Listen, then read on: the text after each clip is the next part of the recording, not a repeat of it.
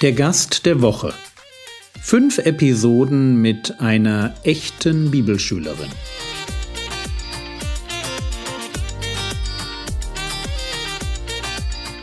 Theologie, die dich im Glauben wachsen lässt, nachfolge praktisch dein geistlicher Impuls für den Tag. Mein Name ist Jürgen Fischer und heute geht es um Sarah. Diese Woche habe ich euch einen Special Guest mitgebracht, eine echte Bibelschülerin, und wir haben uns gestern unterhalten über das Thema Mission. Sarah, die bei uns wohnt, möchte gerne Missionarin werden, und sie hat uns gestern erklärt, wie man das wird, warum sie zur Bibelschule geht, warum man dafür eine Gemeinde braucht und eine Missionsgesellschaft. Aber sie hat auch davon berichtet, dass ihr Wunsch, Missionarin zu werden, auf einem Kurzzeiteinsatz, also auf einem missionarischen Einsatz auf den Philippinen, der eben ganz bewusst begrenzt war, darauf beruht. Und ich dachte mir, es macht vielleicht Sinn, da nochmal hinzugehen. Sarah, du sagtest nach deinem Studium, soziale Arbeit, wenn ich das noch recht im Ohr habe, bist du auf die Philippinen gegangen. Wie lange war dieser Einsatz? Ich war elf Monate da. Elf Monate, also fast ein ganzes Jahr auf den Philippinen. Zu der Zeit warst du ungefähr wie lange gläubig? Äh, drei Jahre getauft. Nee, warte mal. Zwei Jahre getauft. Zwei Jahre gläubig? Ja. Und dann gleich dorthin? Ja. Okay, das klingt hardcore, weil ich mir vorstellen kann, ich weiß, dass du nicht aus einem christlichen Hintergrund kommst. Deine, deine Familie hat mit, mit Christentum jetzt nicht so viel am Hut. Und das heißt, wenn du dich Anfang 20 entschieden hast, dass Jesus Herr in deinem Leben sein soll, war das schon ein Bruch. Und ich vermute, auf ein Missionsfeld zu gehen, so mit richtigen Missionaren und den richtigen Problemen von Missionaren vor Ort, das war eine ganz arge Herausforderung. Vielleicht fangen wir mal ganz leicht an. Was war das für ähm, eine Arbeit, die du gemacht hast. Wo bist du da reingegangen? War das ein Stamm irgendwo im Urwald oder wie muss ich mir das vorstellen? Wo hast du da mitgeholfen?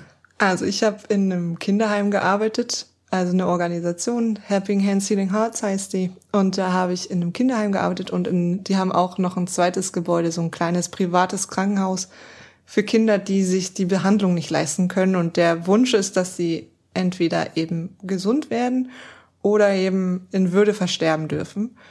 Und das war also bei uns, als wir in der Zeit da waren, das war, da waren 20 Kinder im Heim und in der Krankenstation vielleicht noch mal 10 oder so. Die Kinder kamen woher? Wie muss ich mir das vorstellen? Also manche kamen von der Straße, manche ähm, kamen aus Familien, wo die Mütter meistens äh, nicht mehr in der Lage waren, für ihre Kinder zu sorgen und äh, manche waren halt wirklich Waisenkinder, also mhm. Ohne Eltern. Wo auf den Philippinen war das? Ich war in einer wunderschönen Stadt, äh, Baguio heißt die, das ist eher so die, die reichen Stadt, die Touristenstadt. Das war sehr angenehm. Das heißt, du hast die Schattenseiten einer reichen Stadt kennengelernt? Ja. Mhm. Ja, wenn man jetzt so, oder wenn du zurückblickst auf diese Zeit, das ist jetzt wie lange her? Vier Jahre. Vier Jahre. Das heißt, du hast ein bisschen Abstand zu der Zeit, hast jetzt auch eine ganze Menge anderer Sachen an der Bibelschule erlebt. Was wären rückblickend die, die prägendsten Eindrücke gewesen?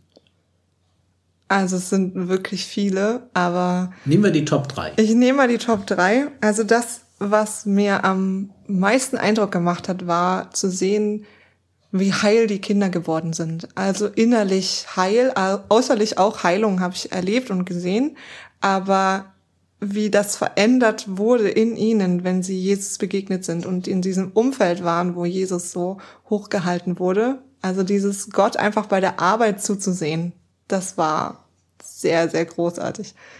Dann, was äh, noch prägend war, war, dass ähm, es war ein internationales Team und es gab sehr viele Spannungen und Streitigkeiten in diesem Team.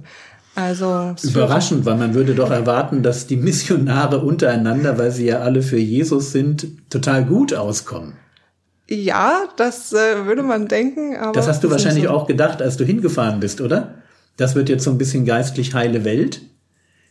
Jein, also ich, ich weiß gar nicht. Ich kam ja aus einer Gemeinde und in Gemeindeleben hat es ja auch mit Menschen zu tun, die ja schon die eigene Kultur haben und sich nicht verstehen. Also ich glaube, ich bin da eher realistisch gewesen, so, na mal gucken, was kommt. So. Okay, also es gab viele Spannungen. Ja.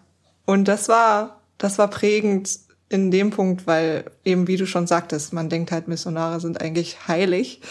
Und ähm, was ich aber gelernt habe in der Zeit noch, war, was gute Leitung ausmacht. Also was ein guter Leiter ist, wie das aussieht. Und das war sehr, sehr beeindruckend. Mit einem Satz zusammengefasst, was macht einen guten Leiter aus? Ich frage das deshalb, weil wir werden in Kürze auch auf diesem Podcast das Thema Leiterschaft, was macht einen Leiter aus, haben, mal fünf Episoden lang. Was würdest du jetzt an der Stelle sagen?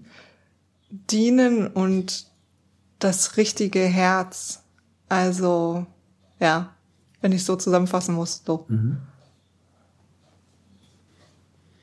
Also, wie Heilkinder geworden sind, Spannungen mhm. und gute Leiterschaft. Ja. Das ist so das, was du mitgenommen hast. Ja. Das, was man quasi erreichen kann, das, was ein Stück weit die Kosten sind, die man investieren muss, nämlich auch die Bereitschaft, mal eine Spannung auszuhalten und gleichzeitig der Wert davon, dass man als Team gut geleitet wird, jemanden hat, der ein bisschen drüber steht. Hm, okay, spannend. Wenn du jetzt diese Zeit dir einfach nochmal vergegenwärtigst, wir hatten ja gestern von deinem Wunsch geredet, selber in die Mission zu gehen. Hm, ich sag mal, jetzt hast du ja da vor Ort Missionare erlebt. Was würdest du rückblickend sagen, muss ein Missionar an Voraussetzungen mitbringen für diesen Dienst? Also ich denke auf jeden Fall Korrekturfähigkeit, ähm, gelebtes Bibelwissen. Also es nutzt nichts, wenn man Sachen weiß, aber sie nicht auslebt. Weil das, was ich gemerkt habe, ist, dass man auf jeden Fall aufgrund seiner Aktionen mehr bewertet, bewertet wird als aufgrund der Sachen, die man sagt. Und deshalb muss man wissen, was man tut. Und Klingt ähm, irgendwie logisch, ja. Ja. Und man sollte sich bewusst sein, dass Fehler passieren werden. Also es wird keine rosa heile Welt sein, sondern das ist hart und umkämpft. Ja, danke, danke, danke. Also spannend, spannend. Also diese persönlichen Eindrücke in deinen Dienst auf den Philippinen, in diesem Kinderheim. Vielen herzlichen Dank. Das waren sehr, sehr wertvolle Worte. Ich würde morgen gerne in eine andere Richtung gehen nochmal. Ich würde mich gern morgen mit dir unterhalten über, ich nenne es mal, Veränderung nach der Bekehrung. Ja, was hat sich da bei dir so verändert? Was ist neu geworden? Was ist anders geworden? Wo ist das für dich auch eine ganz begeisternde Erfahrung, mit Jesus unterwegs zu sein? Das würde mich morgen interessieren. Für heute war es das aber. Morgen geht es weiter mit dem Gast der Woche, eine echte Bibelschülerin. Der Herr segne dich, erfahre seine Gnade und lebe in seinem Frieden. Amen.